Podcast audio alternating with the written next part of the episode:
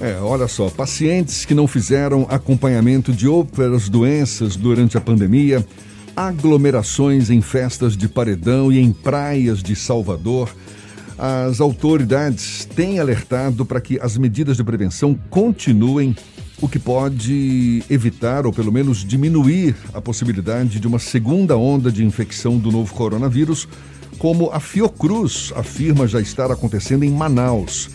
Esta semana, o governo liberou eventos para até 200 pessoas. Salvador acompanha a decisão. Agora, até que ponto essas medidas podem impactar todo o esforço para frear a pandemia? A cidade estaria preparada para uma segunda onda? Quem conversa conosco hoje aqui no Issa Bahia é o secretário municipal de saúde, secretário de saúde de Salvador, Léo Prates. Mais uma vez, nosso convidado. Seja bem-vindo. Bom dia, secretário. Bom dia, Jefferson. Bom dia, Fernando. Bom dia a todos os ouvintes aí da Tarde FM. É uma satisfação imensa estar podendo falar com vocês mais uma vez aí. Secretário, não é raro a gente ouvir comentários, sejam de especialistas da área, como agora recentemente o Comitê Científico do Consórcio Nordeste, sejam da população em geral, de que as flexibilizações todas, mais o fato de muita gente não estar respeitando as medidas de distanciamento social, uso de máscara, que tudo isso vai inevitavelmente provocar uma segunda onda de infecção do novo coronavírus. Eu sei que o prefeito Assemineto já disse que não existe essa possibilidade, pelo menos por enquanto. Mas qual a avaliação que o senhor, a Secretaria da Saúde de Salvador, faz dessa possibilidade? Qual a situação atual da pandemia aqui na capital baiana? Bom dia mais uma vez aí, Jefferson e os ouvintes da tarde FM. Eu diria que é uma em Salvador por enquanto, a situação está sob controle. A taxa de ocupação de leitos de UTI é, está em 50%, lembrando que nós temos menos leitos ativos de Covid neste momento.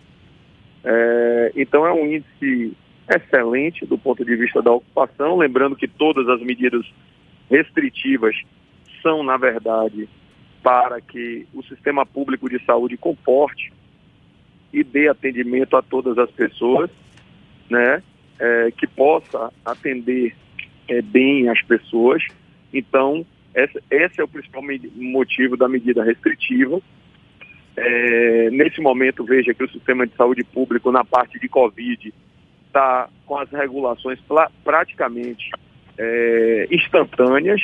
Né? Nós temos acompanhado em boletins diários aqui, de manhã e de noite, e a situação é boa. Nós temos regulados menos pacientes é, dentro das UPAs, é, mas é, temos uma, uma curva de óbito em, em instabilidade, né? E tem, agora temos uma, uma, um acréscimo leve da média móvel de novos casos. Uh, por enquanto, eu diria que a pandemia está sob controle. É, nós não podemos também, Jefferson, o prefeito Assemineto está sempre buscando equilibrar. Eu acho que a palavra que rege esse momento é equilíbrio. Nós estamos há sete meses numa pandemia, numa cidade pobre, num país pobre. Claro que governar é escolher prioridades, a nossa prioridade é a vida, mas é, nós precisamos também é, não matar as empresas é, da nossa cidade. Por isso, é, há necessidade das flexibilizações. Agora, concordo com os especialistas. No caso das pessoas, nós temos acompanhado um número grande, é, um crescimento grande de pessoas que não estão utilizando máscara. Isso é lamentável. E é, também as aglomerações aos finais de semana que vocês da imprensa têm denunciado. Então, isso não colabora com a sociedade, isso não faz, não traz nenhum benefício. Eu acho que nós tamo, temos todos, nós estamos falando de saúde coletiva, e o nome já disse, saúde coletiva é todo mundo junto. Nós precisamos estar juntos para enfrentar o coronavírus, senão nós não venceremos. Quanto à questão de estarmos preparados para uma segunda onda, nós já temos um conhecimento maior, tanto a CESAB quanto a Secretaria Municipal de Saúde amealharam durante esses meses um conhecimento sobre a doença. É, há um centro de inteligência que compila as informações do mundo todo. Nós temos uh, um convênio com a Fiocruz, que assessora também o nosso COI. Para mim, a Fiocruz é a instituição mais capacitada no enfrentamento ao coronavírus no Brasil, porque amealhou uma série de informações é, pelo Brasil. Agora, o que é que nos preocupa, Jefferson, com muita franqueza para você?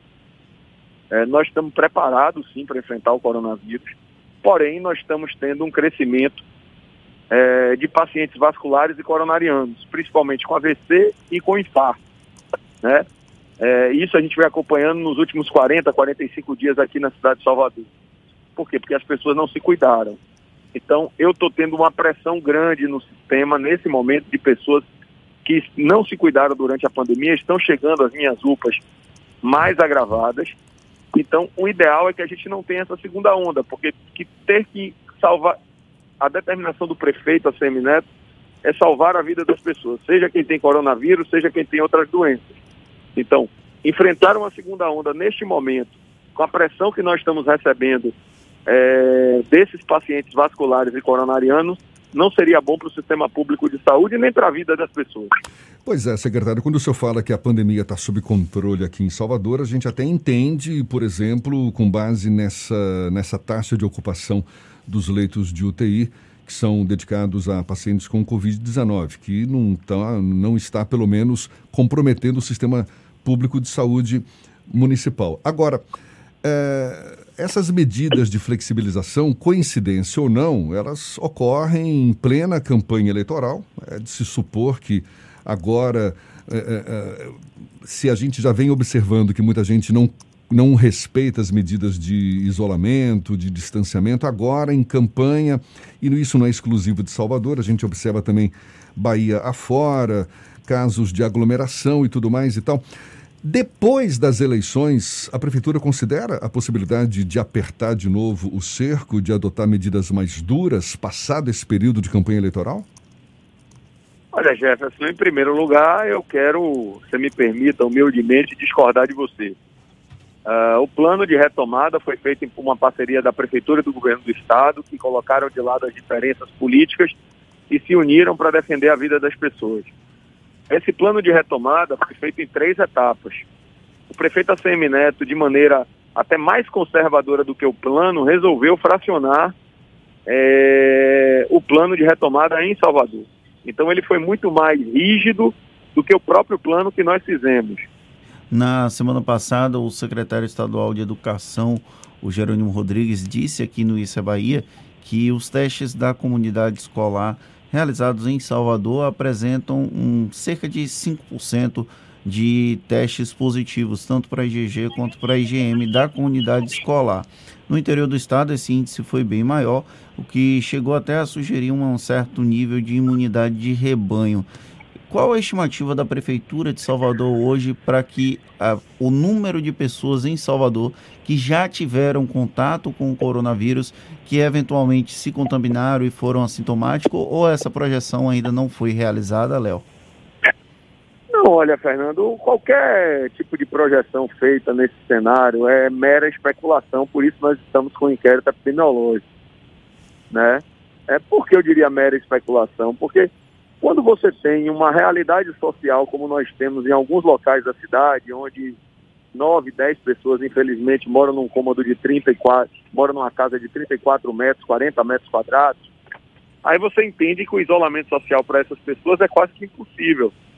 Então, é difícil você dizer hoje, por isso que nós decidimos fazer aí, baseado na ciência, um número correto que possa que possa é, expressar o que a cidade tem. Então eu acho que o inquérito epidemiológico é o melhor, é o melhor mecanismo eu preferia aguardar para fazer qualquer projeção. Alguns estudos mostram uma subnotificação em, em, locais com perfil parecido com o do Brasil de 10 vezes, tá? Há uma, por quê? Porque há essa subnotificação, não só pelo problema do sistema público, mas porque é, as pessoas também que não têm um certo agravamento que passam pela doença tranquila ou que são assintomáticas, é, elas não, não costumam procurar o sistema público de saúde. Agora, é, para fazer uma projeção desse nível, eu prefiro aguardar o inquérito epidemiológico feito em parceria com a Fiocruz. Secretário, há quem afirme que o sistema de saúde público, sistema de saúde pública não é, brasileiro, no geral, poderia ter sido muito mais eficaz no, no enfrentamento dessa pandemia, mas acabou, é, é, a crise sanitária acabou expondo de uma forma trágica essa falta de recursos, má gestão.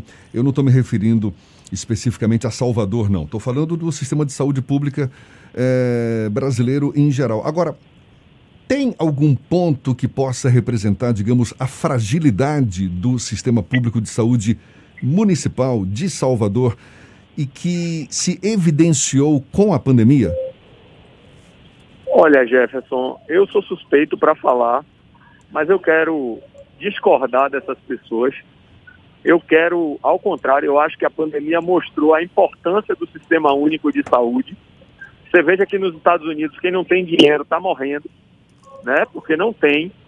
É, inclusive, nos Estados Unidos há uma discussão que aqui no Brasil não há, e que eu acho que mostra a fortaleza do SUS, que é o seguinte: é, lá está se discutindo a questão. Veja que um dos principais candidatos, o candidato democrata Biden, ele, uma das principais bandeiras dele para a eleição e que está ganhando muita projeção nos Estados Unidos é a gratuidade da vacina de Covid, que nós já exercemos aqui.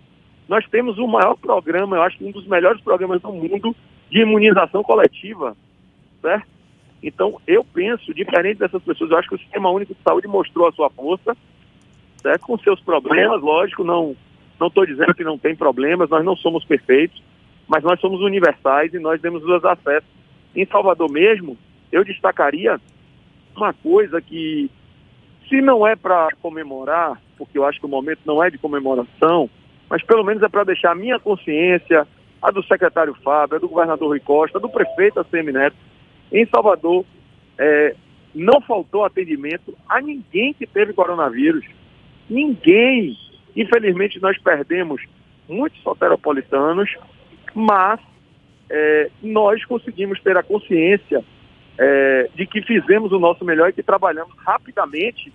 Em três meses, em dois meses, 60, 80 dias, nós levantamos três hospitais de campanha é, para atender a população de coronavírus fizemos cerca de 250 vagas de UTI, construímos, é, entregamos à cidade uma nova UPA. Salvador já tem uma, mais UPAs do que preconiza o Ministério.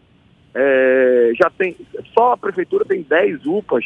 É, colocamos em funcionamento 14 unidades básicas de saúde, criamos um programa que virou referência no Brasil, que é o Salvador Protege, para mapeamento e rastreamento de quem tem coronavírus. Então, assim, Jefferson, é, eu não estou dizendo, volto a dizer, eu não, não estou aqui colocando e não estou querendo esconder a verdade de que o sistema público de saúde é perfeito. Não. Mas na parte de saúde, eu tenho certeza que o Brasil, é, do, da parte do sistema único de saúde, o Brasil é, dá exemplo é, para muitos países desenvolvidos do mundo, como os Estados Unidos. Os Estados Unidos, por exemplo, Jefferson, eu, eu inclusive, estou aqui passando a dar uma lida como é que eles fazem como é que se a gente no Brasil tem sanitaristas, epidemiologistas de carreira, a Secretaria Municipal de Saúde, inclusive, mostrou a sua força através desses profissionais, como nos Estados Unidos eles compilam os dados, é, é, já que ele tem um país também continental, não tendo um sistema público de saúde. Né? A própria formação dos dados nos Estados Unidos é muito difícil. Então, assim, eu, eu penso diferente dessas pessoas. Eu acho que o sistema único se você analisar o Brasil como um todo, houve problemas em alguns locais, é verdade, como por exemplo Manaus. Manaus as cenas foram tristes, Rio de Janeiro também, né? É, mas muito mais por você não ter uma ação é, rápida e, e emergente e urgente daquelas localidades do que por uma fragilidade do sistema único de saúde, né? Eu ontem, eu hoje até escrevi um artigo aí para para um jornal aqui de Salvador, e eu estou falando é, do investimento que nós fazemos, inclusive, é fora do que prescreve, é, vamos dizer assim, o cardápio de, re, de remédios do SUS, que é o Rename, só, só Salvador compra a mais 85 tipos de remédios. Foram dispensados aí é, é, milhões de medicamentos durante o ano todo. Então, assim, eu, eu penso um pouco diferente. Eu acho que a gente tem que agora é defender pela importância, é defender o SUS porque hoje eu acordei com, é, com todos os secretários municipais de saúde de capital, muito preocupados com a portaria que saiu ontem do governo federal, é, falando em privatização da, da, das unidades básicas de saúde. Isso é, nos preocupa, a gente sem discutir os parâmetros é, para isso. Tá certo. Secretário Municipal de Saúde de Salvador, Léo Prates, muito obrigado mais uma vez pela sua participação conosco aqui no Isa Bahia. Seja sempre bem-vindo, bom dia e até uma próxima, então. Bom dia, muito obrigado, Jefferson, obrigado, Fernando, obrigado a todos os ouvintes, que Deus nos abençoe aí, que com certeza vai passar e nós venceremos.